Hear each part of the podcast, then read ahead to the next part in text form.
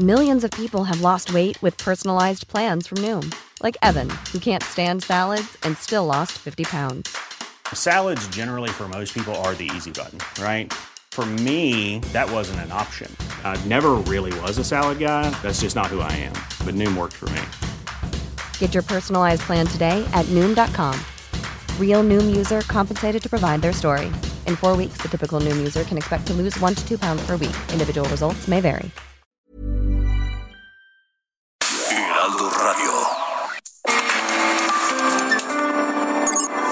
República H, con Alejandro Cacho. Muy buenas noches.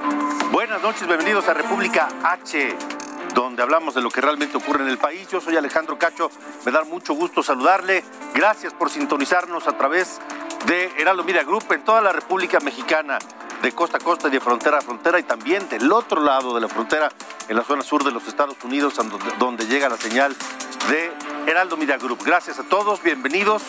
Y quédese porque vamos a tener varios temas. ¿Le suena a usted el nombre La Bartolina? La Bartolina es un terreno, un pedazo de tierra en Matamoros, cerca de la frontera con Estados Unidos. Y uno pensaría, ¿y qué tiene de extraño eso? Pues es lo que se ha denominado como un campo de exterminio. Así como lo escucha, como si fuera esto una recreación de un campo de concentración nazi en la Segunda Guerra Mundial o de algún de alguna guerra genocida en África, pero no, es en México, es en Matamoros, Tamaulipas, a unos cuantos metros de la frontera con Estados Unidos. Fue localizado en 2017 y hasta este momento en ese sitio se han encontrado y rescatado restos humanos que juntos pesan media tonelada, media tonelada de huesos, de restos humanos. Pero las autoridades apenas dieron a conocer, apenas reconocieron su existencia y todavía no dicen qué ocurrió bien a bien en ese sitio. Estaremos hablando del tema. Iremos también a Michoacán, que se mantiene como un polvorín entre bloqueos, camiones incendiados, narcomensajes. La crisis no se detiene en Michoacán. Analizaremos todo lo ocurrido en las últimas horas allá en territorio michoacano. Iremos al sur, en Tapachula, Chiapas, a la otra frontera, la frontera olvidada con Guatemala, donde miles y miles de migrantes están varados. Se vive una auténtica crisis humanitaria en Tapachula, Chiapas, porque estos miles y miles de migrantes duermen en las calles, defecan en las calles, comen lo que pueden, eh, no usan cubrebocas, al menos dos terceras partes de ellos no usa cubrebocas. En fin, es una situación verdaderamente grave. Y ahí están varados en espera de obtener refugio por parte del gobierno mexicano. Estaremos abordando el tema de esto que se ha convertido ya en una crisis humanitaria allá en Tapachula, Chiapas. Por supuesto, como todas las noches, aquí en República H. Sofía García, ¿cómo estás? Buenas noches. Hola, buenas noches Alejandro, me da mucho gusto saludarte a ti y también a quienes nos escuchan a través del Heraldo Radio. Aquí vamos a darle seguimiento al tema que justamente tocamos en este espacio en República H el día de ayer, el desabasto de medicamentos. ¿Dónde está Juan Antonio Ferrer? Hablamos con varios integrantes de la Comisión de Salud allá en la Cámara de Diputados y más adelante te voy a contar qué es lo que nos dijeron, porque bueno, pareciera que solamente le están dando vueltas a la rendición de cuentas y no aparece. Hay varios oficios hay varias cartas y simplemente el señor no aparece. No sabemos dónde está, pero lo que sí sabemos es que hay desabasto todavía de medicamentos y cada semana prometen que todo será diferente. Más adelante te cuento los detalles de esta información, Alejandro. Bueno, pues eh, vamos a comenzar con la información de Michoacán. En Michoacán, que sigue siendo zona de conflicto. En las calles de muchos municipios en la zona oriente michoacana fueron colocados panfletos firmados por el cártel Jalisco Nueva Generación. En Zitácuaro hay además otro problema. los transportistas de guayaba y aguacate principalmente bloquearon las carreteras como un reclamo de seguridad. Charbel Lucio, tú, tú, Lucio, tú tienes el panorama completo allá en Michoacán. Te saludo, buenas noches. ¿Qué tal? Buenas noches. Eh, así es, el sindicato de transportistas del Zitácuaro, eh, apoyados por productores de aguacate y de guayaba, bloquearon eh, las carreteras del municipio eh, pues para exigir a las autoridades que intervengan ya que recurrentemente son eh, pues asaltados, despojados de sus vehículos, de los productos que eh, comercializan y del dinero que reciben por la venta de los frutos. Y además denunciaron que también son víctimas de extorsiones por parte de la policía Michoacán que pues les exige alguna cuota para poder circular en paz por esas carreteras y bueno también en este mismo municipio en Zitácuaro el día el día de ayer se registró un enfrentamiento entre dos eh, dos grupos bueno entre dos células delictivas lo que dejó un saldo de tres personas fallecidas. Uno de estos era un menor de edad. Esto ocurrió en la localidad de Pueblo Nuevo. Y bueno este hecho ya es investigado por la Fiscalía General del Estado. Y en otro tema también eh, pues lo último que nos reportan es que un grupo armado eh, del de la Guardia Comunitaria que se hace llamar Pueblos Unidos ingresó la tarde de este viernes a la cabecera municipal de Pátzcuaro. En redes sociales los habitantes empezaron a compartir fotografías de decenas de camionetas con gente armada, comenzaron a, a los habitantes a alertar eh, para que extremaran precauciones ante la movilidad de estos hombres que portaban armas de grueso calibre. Y bueno, aparentemente la llegada de este grupo Pueblos Unidos a Pátzcuaro eh, se debió a que sostuvieron un encuentro con transportistas de ese municipio quienes eh, también están pidiendo mayor seguridad en el municipio. Y eh, bueno, previamente Pueblos Unidos, liderazgos de esta agrupación, ya habían informado que había otros municipios eh, cercanos a la zona de donde ellos operan, que es Sabio de Rosales, Nuevo Urecho, Salvador, Escalante y Taretan, y decían que había municipios que ya les estaban solicitando que ingresaran a sus localidades para eh, poder erradicar a grupos delincuenciales que aseguran pues los acechan, les cobran eh, cuotas y eh, pues tiene prácticamente asolada la población. Entonces esa es la información más reciente. Eh, Pueblos Unidos eh, parece que avanza en Michoacán y bueno, hasta ahora no hay una postura de las autoridades sobre esta incursión del grupo armado. Pues como ya se ha convertido en eh, costumbre, ¿no, Charbel? Que las autoridades pareciera que no existen, simplemente ni se ocupan, ni atienden a la gente afectada y ni se pronuncian tampoco sobre la disputa entre los distintos grupos por allá. Así es, incluso en uno de los videos que se compartió en redes sociales se ve eh, como de un lado están las decenas de camionetas con gente armada y cruzando una avenida se encuentra eh, pues eh, unas camionetas de la de la policía local y de la policía estatal. Sin embargo, pues no hubo ninguna detención de estas personas que circulaban eh, pues sin ningún permiso con estas armas de grueso calibre. De acuerdo. Charbel Lucio, seguiremos pendientes de tu información. Gracias. Seguimos informando. Hasta luego, buenas noches. Y ante todo esto, de que Michoacán está lejos de ser una zona de paz, el gobernador de ese estado, Silvano Aureoles, habló de la política de los abrazos y no balazos que sostiene contra viento y marea el presidente López Obrador. Y así se expresó Silvano Aureoles de los abrazos y no balazos la estrategia del gobierno federal en materia de seguridad. Cambió, que ahora son abrazos y no balazos, y, que, y toda la narrativa eh, que para efectos reales pues no está siendo efectiva. Yo digo que esa política fracasó, esa estrategia fracasó. Bueno, pues es lo que dice Silvano Aureoles y ante todo esto, quien habló también del tema fue el presidente López Obrador quien por primera vez reconoció que en caso de que su gobierno no logre pacificar al país, significará pues que efectivamente eh, fracasó, que fracasó eh, Andrés Manuel López Obrador. En fin, pues eh, es lo que está ocurriendo desgraciadamente en el país, pero la política sigue intacta, la política de pues de no, de no hacer nada, de acusarlos con su mamá, sigue intacta. Mire, en 2017 se descubrió un campo de cremación clandestina en Tamaulipas.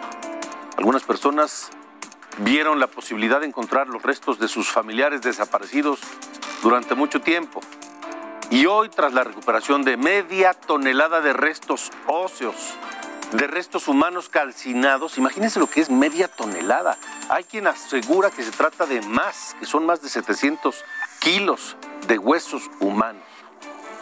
Ahora se asume que este lugar pudo ser un centro de exterminio del crimen organizado. Se llama La Bartolina. Está ubicado en las inmediaciones de Matamoros, Tamaulipas, en la frontera con Brownsville, Texas.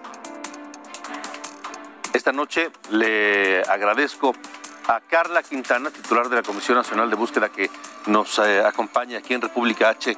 Buenas noches, Carla.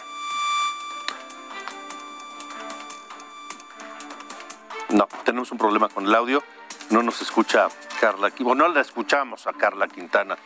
Espero que podamos. A ver, Carla, ¿me escuchas? Estoy escuchando a la vez a Alejandro y detrás de cámaras, entonces eh, no, no, eh, mezclan las voces. A ver si ahora sí ya, Carla. Ahora sí. Buenas noches, gracias por estar con nosotros. Eh, Carla, ¿qué podemos decir de la Bartolina, de este terreno que, pues todos los indicios apuntan a que es, es un escenario de una historia espeluznante, ¿no? Un campo de exterminio, así se puede considerar. Así lo hemos denominado nosotros, Alejandro, como sitio de exterminio. Y hay que decir, eh, en primer lugar, sí que la Bartolina se localizó en 2017, como hemos hecho público, por información que recibieron familias de personas desaparecidas y ahí llegaron las familias junto con la Fiscalía Estatal de Tamaulipas entonces. Posteriormente, hace dos años aproximadamente, entra la Fiscalía General de la República y nosotros desde la Comisión Nacional de Búsqueda llegamos este año a sumarnos a los trabajos de recuperación, eh, sumándonos con, todas las demás autoridades. Eh, la dimensión de la Bartolina, Alejandro, eh, como lo hemos dicho, es sí espeluznante, es, es se han recuperado al menos, y subrayo al menos, 500 kilogramos de restos óseos calcinados. Esta información, por supuesto, le corresponde eh, corroborarla y eh, a, la, propia Fiscalía General de la República, que es quien ha recuperado los restos y quien tiene la obligación eh, tanto de procesarlos como de identificarlos. sin embargo, la Bartolina, Alejandro, no es el único sitio de, de exterminio de esta naturaleza, crematorios clandestinos. Tenemos al menos ocho más localizados en la, en la zona, no solo en Tamaulipas, sino en los estados aledaños de San Luis Potosí, eh, Nuevo León y Coahuila. ¿Qué debemos entender por un sitio de exterminio, Carla?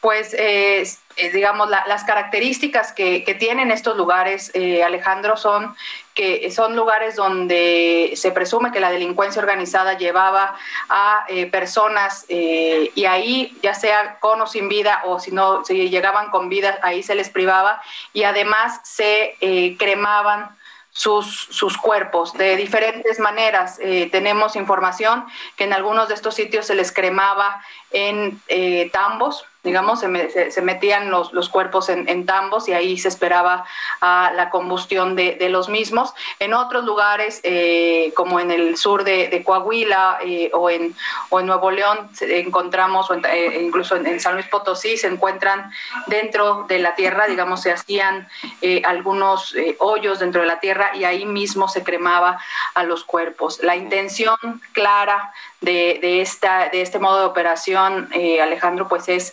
la eh, destrucción, ¿no? la eliminación absoluta de eh, no solo de las personas, por supuesto, sino de, de, cualquier evidencia, ¿no? Y de hacer, eh, pues, casi imposible, pues, localizarlos e identificarlos.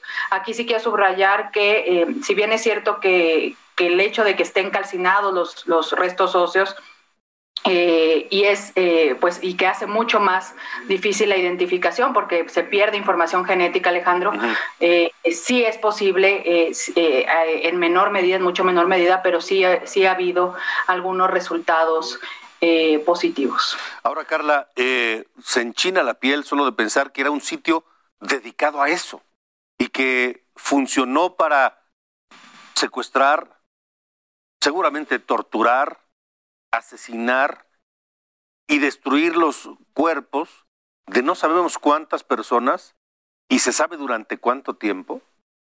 Pues, eh, a ver, Alejandro, yo creo que el, grado de, digamos, la dimensión, como tú dices, de, estos, de estos lugares, eh, digamos, este modo de operación de cremar cuerpos lamentablemente no es exclusivo del noreste, pero en estas dimensiones, como las hemos encontrado, sí están eh, así y son lugares donde, donde se sabe que están pasando. No es posible no saber que existen lugares de esta, de esta naturaleza, no, no es posible no ver, no leer lo que está sucediendo, eh, no solo, digamos, evidentemente por, por los lugareños, sino, por supuesto, por las diferentes, las diferentes autoridades, ¿no? Por el modo de operación de, de este, de estos, eh, crema, digamos, de, de estos grupos delincuenciales y de estos lugares de cremación clandestina o zonas de eh, sitios de exterminio.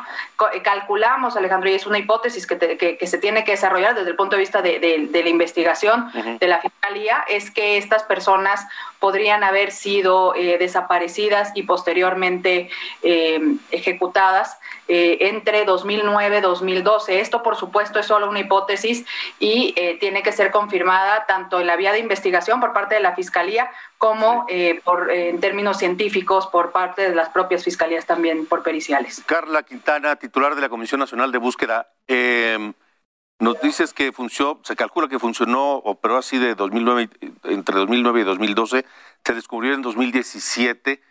¿Por qué no se reconoció y se descubrió y se empezó a trabajar en esto que ustedes están haciendo ahora desde entonces?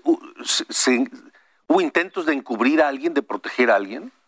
Mira, lo que te puedo decir es que la información que tenemos desde la Comisión Nacional de Búsqueda, eh, Alejandro, es que en este sitio y en los otros ocho a los que, eh, los que te he eh, mencionado, las familias han estado ahí trabajando junto con las autoridades. Es decir, sí, sí se está trabajando ahí con, con mayor o menor incidencia. Esto sí es cierto que hay que, que no es suficiente en el caso de la Bartolina se trabaja solamente dos veces al año eh, y con la dimensión de lo que hay, sí, sí hay que decir que en la Bartolina solo se ha trabajado una mínima parte y sigue habiendo muchos restos óseos ahí que las dimensiones aún no tenemos, las dimensiones eh, totales de esto aún no las, no, las sabemos. Entonces, que se tiene que seguir eh, haciendo y por supuesto que se tiene que eh, que se tiene que dar la información como la estamos dando nosotros eh, en, este, en este momento y eh, seguramente, lamentablemente, hay eh, varios sitios más de esta naturaleza y que tenemos que seguir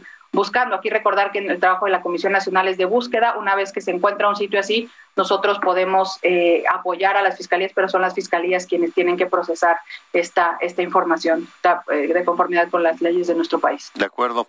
Carla Quintana, titular de, la Comisión Nacional de Búsqueda, gracias por haber estado con nosotros en República H.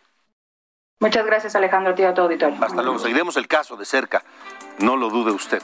Temprano hoy platiqué con Carlos Manuel Juárez, director de Elefante Blanco, un portal periodístico de aquella zona de Tamaulipas, precisamente sobre la Bartolina, este macabro hallazgo.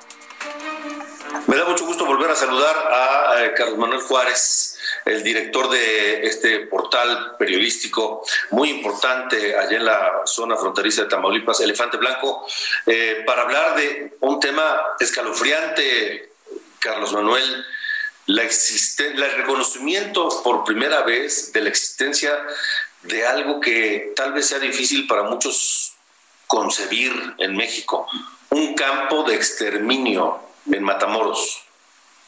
Alejandro, pues buena, gracias por la invitación. Y pues como tú dices, lo, lo relevante de lo que ha hemos dado a conocer esta semana en Elefante Blanco es pues este reconocimiento del gobierno de México de la existencia de un campo de exterminio en Matamoros, en el ejido La Bartolina, a escasos 12 eh, kilómetros del río Bravo, es decir, de la frontera del de Brownsville, Texas.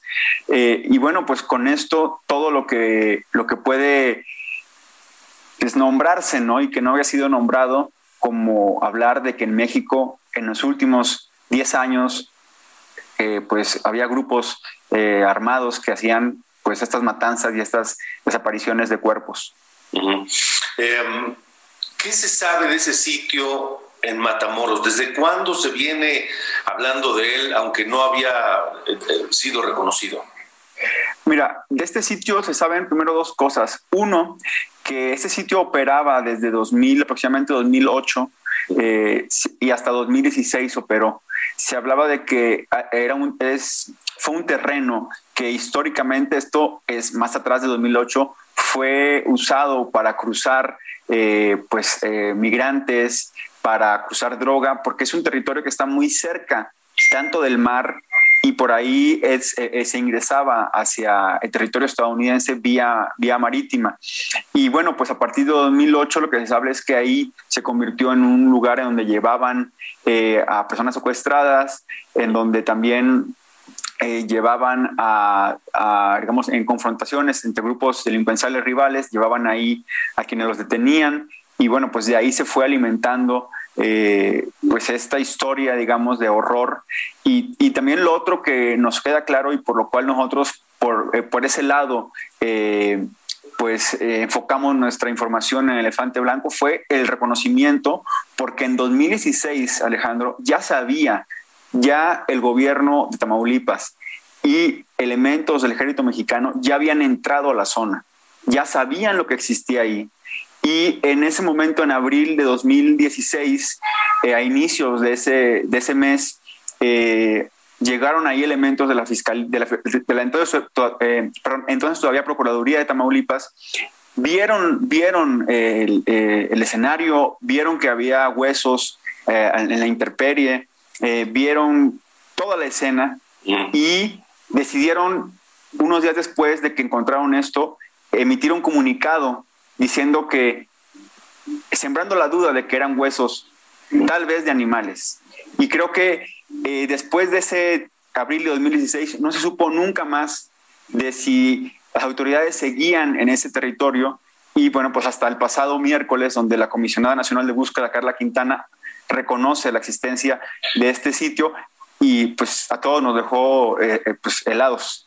¿Escondían o encubrieron a alguien las autoridades en aquel momento, Carlos? Lo que yo, lo, que hasta ahora hemos documentado es que trataron de ocultar que, que existía. No sabemos si eh, estaban encubriendo a algún líder delincuencial o algún grupo delincuencial. simplemente ocultaron, simple, Ah, hubo varias entrevistas que hemos hecho y que vamos a sacar un reportaje próximamente de familias eh, que ellas preguntaron por este sitio, preguntaban si existía o no existía porque está en la búsqueda de sus, de sus, familiares, sabían, eh, habían escuchado rumores y no decían nada absolutamente, ni la Procuraduría de Tamaulipas, pues menos el ejército mexicano, que hasta donde también sabemos, lo que se encargó en ese momento fue dar perímetro, dar seguridad al trabajo de reconocimiento del terreno. Ahora, Carlos Manuel, en México, por desgracia, hemos estado familiarizados en años recientes con el término fosas clandestinas, pero esto es peor, por lo que se sabe, es mucho peor, es un campo de exterminio de los cuales solo tenemos memoria pues del holocausto nazi o de algunos este, genocidios en, en África, por ejemplo, pero ¿cómo dimensionar esto del campo de exterminio? Hay que hacer la puntualización que ya la autoridad federal y las autoridades estatales como de Coahuila, Nuevo León, San Luis Potosí, ya estaban, eh, digamos, familiarizadas con este tipo de, lugares. Estos lugares comúnmente son de unas dimensiones grandes. La Bartolina, eh, por lo menos, eh, mide 600 metros cuadrados. Tiene un lugar en donde hay tambos, en donde, pues, eh, por decirlo de una manera eh, pues discreta, ahí había, eran tambos incineradores de cuerpos. Después había otra parte en donde había fosas clandestinas, donde sí había cuerpos ahí en fosas clandestinas, había otro, había otro sitio en donde esparcían estas cenizas y había otro sitio en donde era como una especie de, de panteón, enterraban los cuerpos eh, completos eh, y bueno, y también allí había otro sitio donde tenían de pronto personas privadas de, su libertad. Eh, y se habla de que también había campamentos para adiestrar a, pues a, las personas que querían trabajar con la delincuencia organizada. O sea, estamos hablando de un sitio en donde se entrenaban sicarios, pero además y principalmente se llevaban a personas secuestradas para matarlas y luego deshacerse de sus cuerpos. Así es.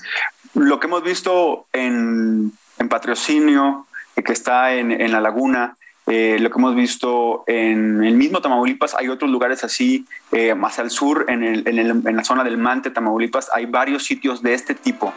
Eh. Bueno, vamos a una pausa, regresamos.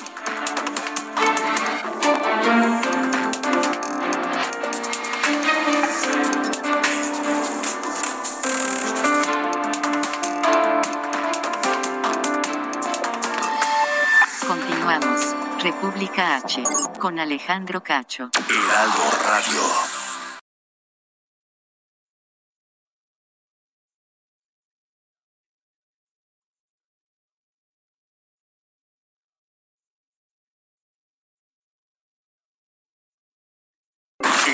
Radio 98.5 FM, una estación de Heraldo Media Group, transmitiendo desde Avenida Insurgente Sur 1271, Torre Carrachi, con 100.000 watts de potencia radiada. República H, con Alejandro Cacho. Gracias por continuar con nosotros en República H, son las 8.30, es viernes, vamos con Sofía García. Sofía.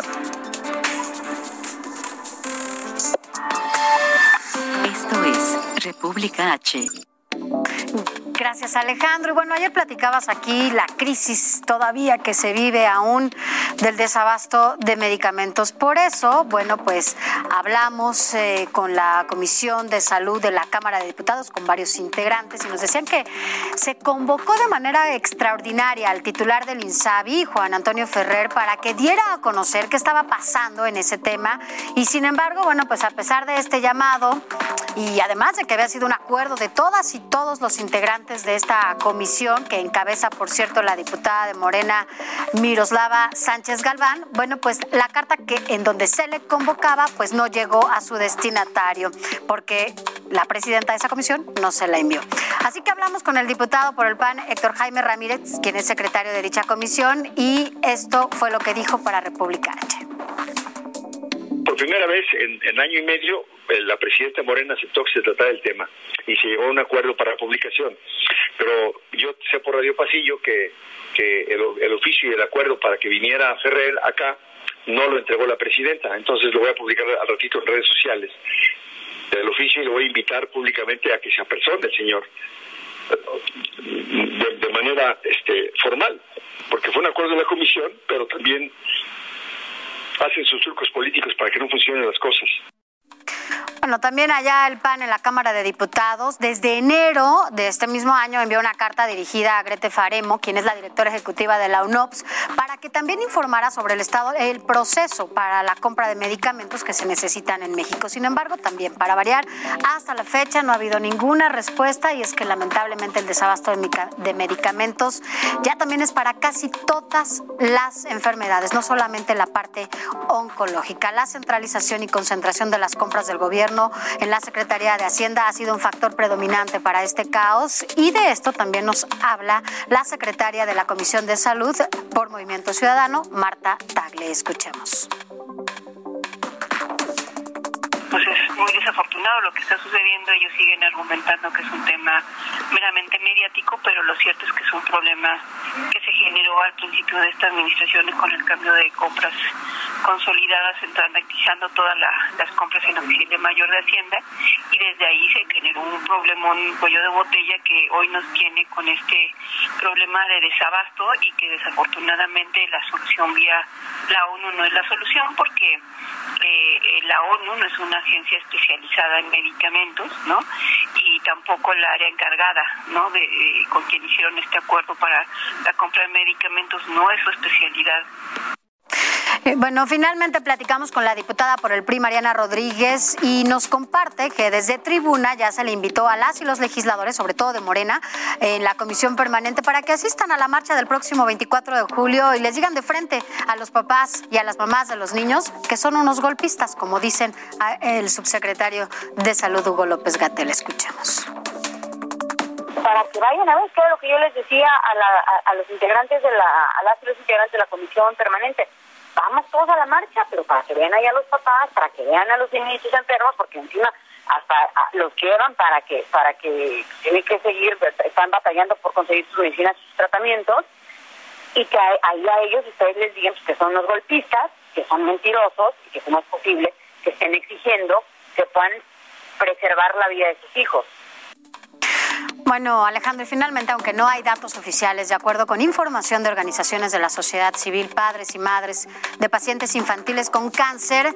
como consecuencia del desabasto, se han provocado por lo menos la muerte de 1.600 niños y niñas en nuestro país y ha afectado a más de 19.000 pequeños que se atienden en hospitales públicos. Por ello, bueno, pues es importante exigir a la Secretaría de Salud, al IMSS y al ISTE que ofrezcan datos oficiales de niñas y niños que tienen diagnosticado el cáncer, cuántos están con y en este contexto el plan de abasto urgente para que se garantice a través de los contratos que ellos mismos establecen, Alejandro.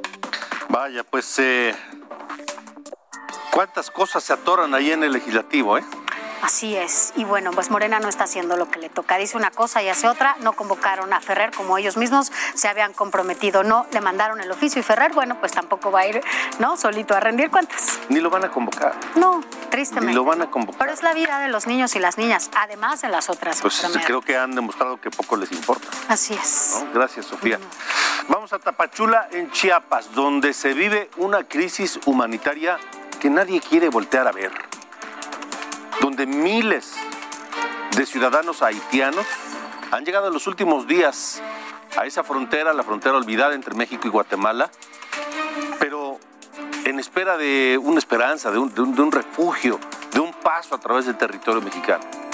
Se calcula que el lunes 2.000 haitianos pidieron solicitudes de asilo o refugio al gobierno mexicano. ¿Dónde están durmiendo? ¿De qué viven? ¿Dónde comen? ¿Qué comen? ¿Dónde hacen sus necesidades? Vamos hasta Tapachula, allá en eh, Chiapas. José Eduardo Torres, periodista allá que ha seguido muy de cerca todo este esta crisis. Te saludo, José Eduardo. Buenas noches, gracias por estar en República H. Hola Alejandro, qué gusto saludarte en esta noche ya de viernes que inicia el fin de semana y bueno, como bien lo comentas, mientras tú estás en el estudio y yo en la comunidad de, mi hogar, miles de migrantes eh, están esta noche pernoctando en calles de Tapachula, esta ciudad fronteriza con Guatemala. Y hablo de miles porque desde que inició este 2021 la situación en cuanto al fenómeno migratorio se ha recrudecido bastante y son cifras que las mismas autoridades como la Comisión Mexicana de Ayuda a Refugiados o el Instituto Nacional de Migración están documentando al pasar de los días y al pasar de los meses. Y eso comentarte, Alejandro, que solo en el primer semestre del año, nada más de nacionalidad hondureña, 22.896 extranjeros de Honduras provenientes únicamente de este país han solicitado refugio ante la COMAR. Agreguémosle a esto la población flotante que hay, o sea, la que no se registró ante la Comar, la que no se ha registrado ante ninguna instancia ni el Instituto Nacional de Migración, y también los haitianos que en un fenómeno extraordinario el que habíamos vivido aquí en la frontera sur únicamente con centroamericanos, ahora son flujos muy fuertes los que están ingresando prácticamente todos los días por la frontera entre Tecunumán y Ciudad Hidalgo, esto es Guatemala y México, Guatemala y Chiapas, y hasta ahora, hasta el cierre del primer semestre del año, pues suman 9.327 solicitudes. Esta situación se, se reproduce también con otras nacionalidades como los cubanos, que han alcanzado 5.147 solicitudes solamente en el primer semestre del año. Y así como va la situación, Alejandro, la misma Comar ha advertido que para finales de este 2021 probablemente se rebasen las 90.000 solicitudes, una situación que no se había visto en mucho tiempo en México y en esta frontera sur.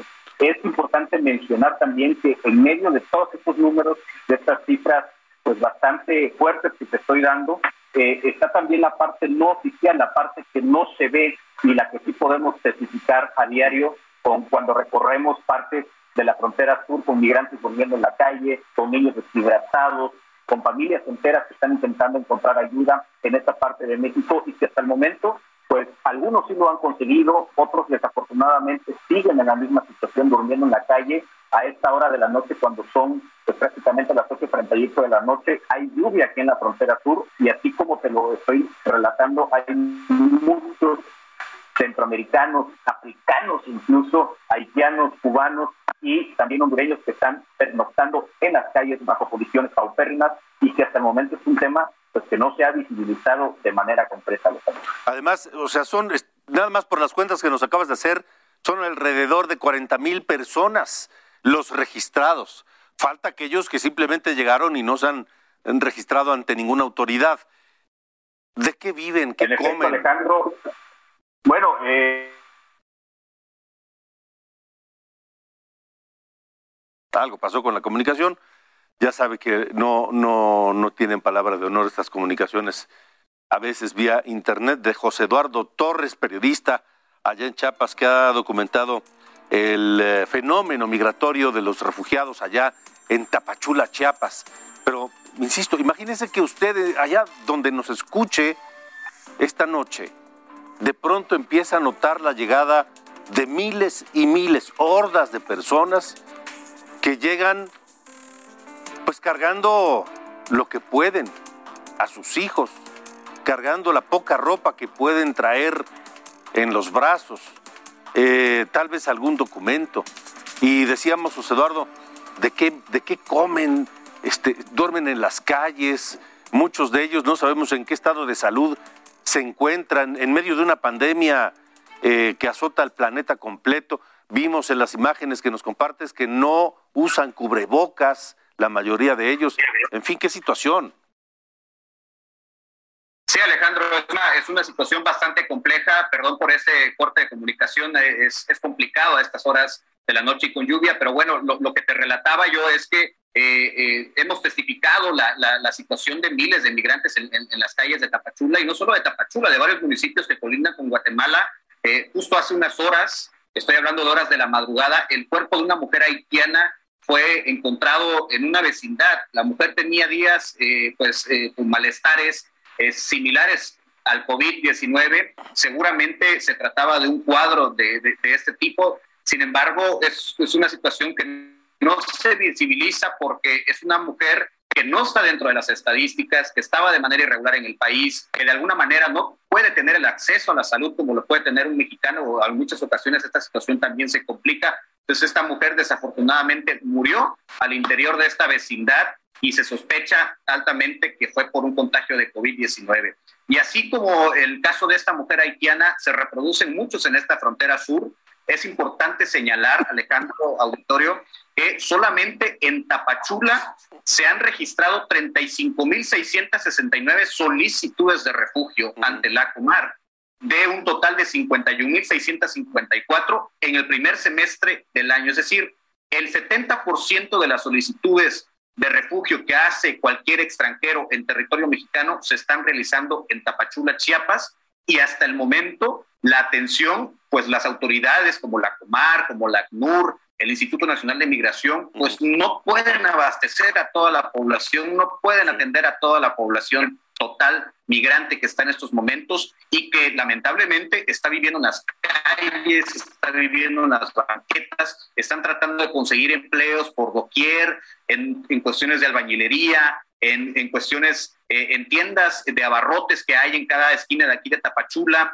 o en otros municipios, muchos migrantes pidiendo dinero en cruceros, en, cruceros peatonales y, en cruceros de automóviles para pues tratar de salvaguardar su integridad y la de su familia. Muchos niños, también la Comar ha documentado eh, una, una escalada en el número de niños no acompañados y acompañados que están de alguna forma pues aquí en territorio mexicano en estas condiciones tan precarias en medio de una pandemia que nos está azotando de forma muy brusca y sin las condiciones para poder vivir. Es decir, Alejandro, han huido de un infierno y están llegando a otro infierno, no solamente por el calor que hace en Tapachula, sino por las condiciones en las que están en mundo. José Eduardo Torres, gracias por la información. Seguiremos muy atentos porque, insisto, parece que es la, es la crisis que nadie voltea a ver, pero nosotros estaremos pendientes. Muchas gracias y un saludo hasta Tapachula.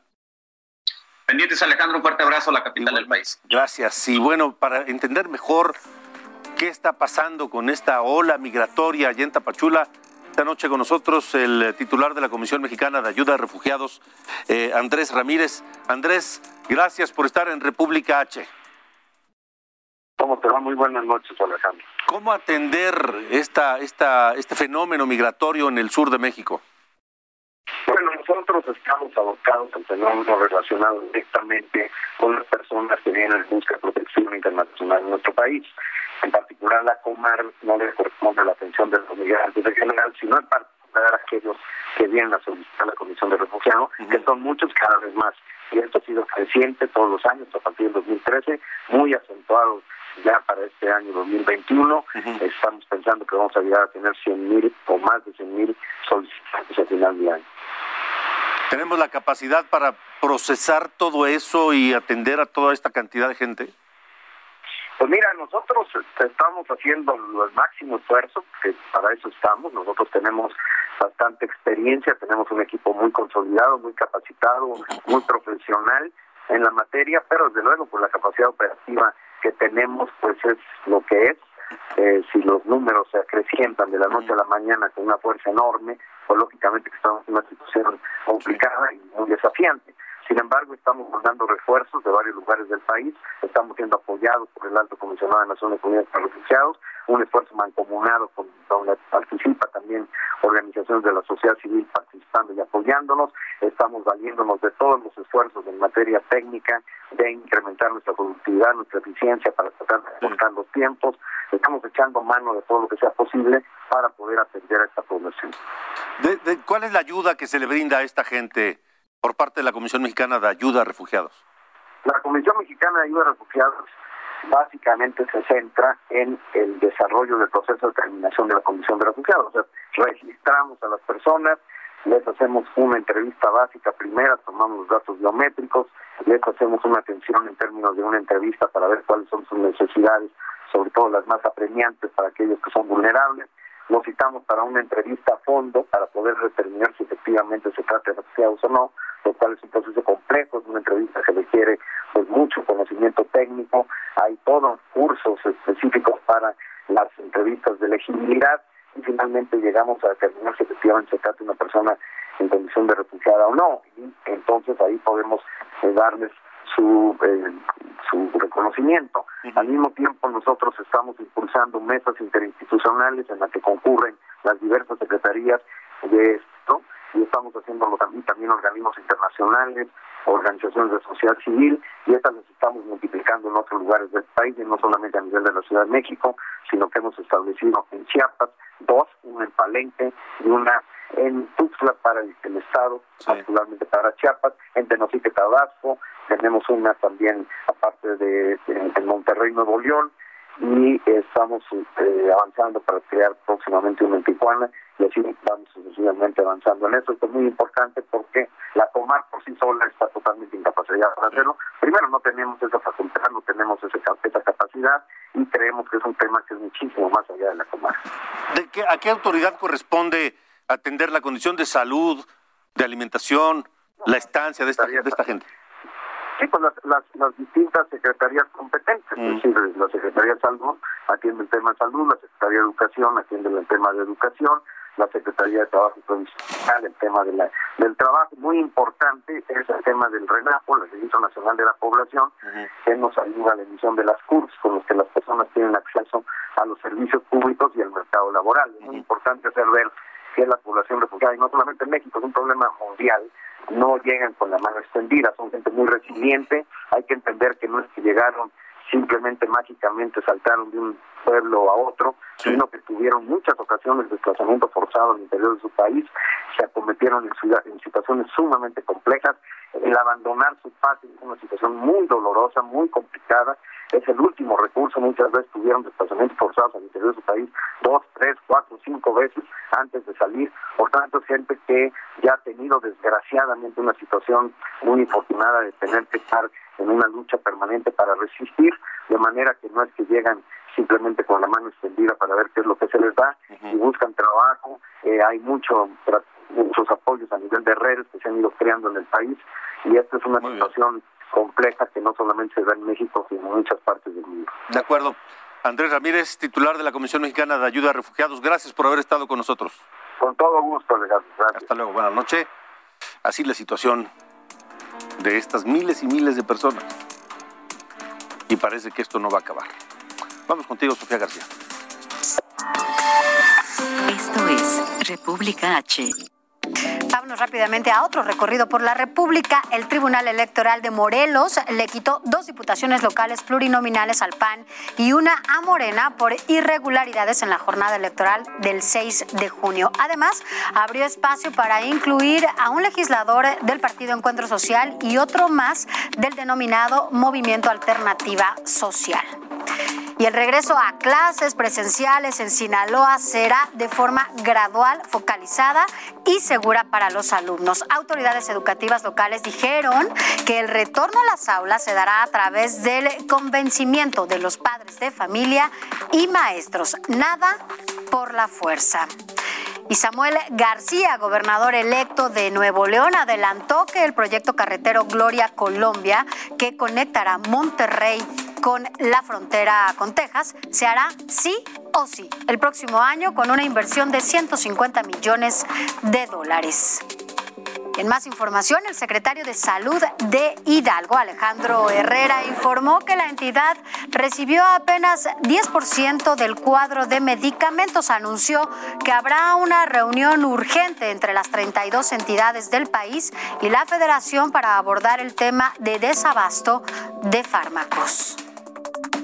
Y el colectivo Voz de los Desaparecidos en Puebla instaló un plantón afuera del Congreso local. Exigen que congresistas citen a sesión extraordinaria para aprobar la ley en materia de desaparición de personas. Aseguran que no se retirarán hasta lograrlo. Hasta aquí la información en este recorrido por la República, Alejandro. Gracias, gracias, Sofía.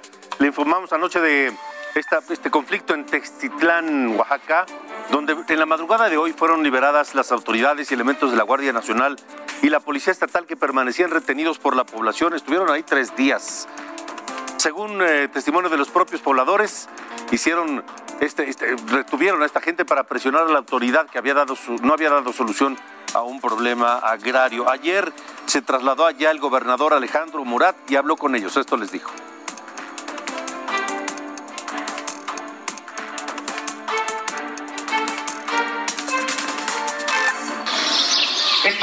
Porque yo me debo a ustedes como gobernador. Porque su dolor es mi dolor. Pero más allá de palabras, hay que trabajar ocupándose con resultados. Y el día de hoy debe de ser el inicio de una etapa que les dé resultados a ustedes y a sus familias. Que empiece, como bien se ha señalado aquí, por establecer la justicia.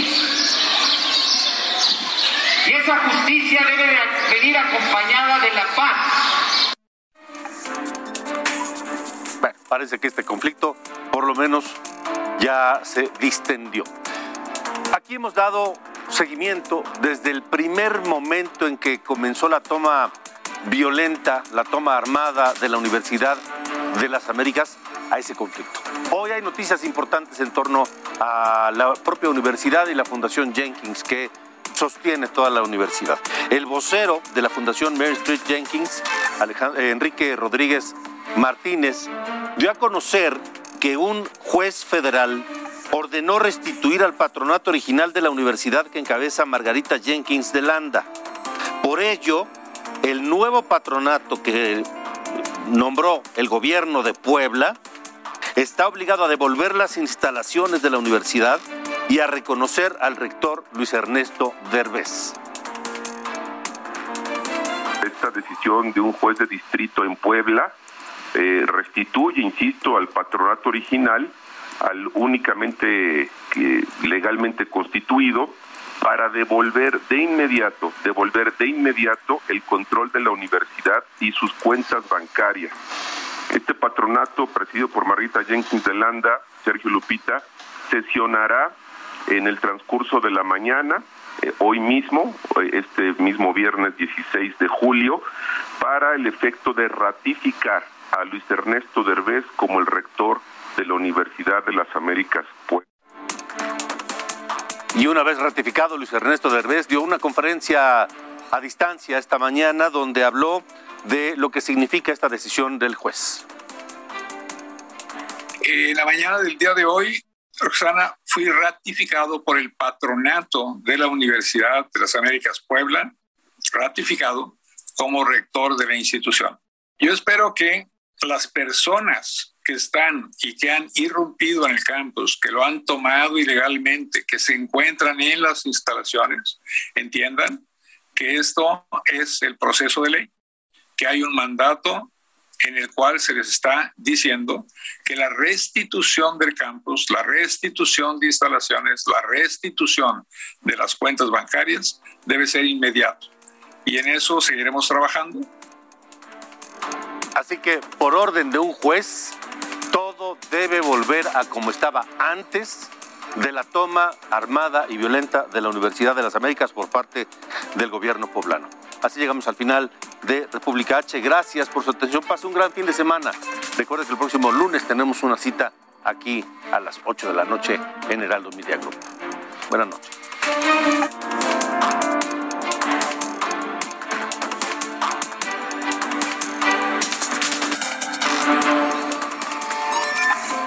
Esto fue República H con Alejandro Cacho.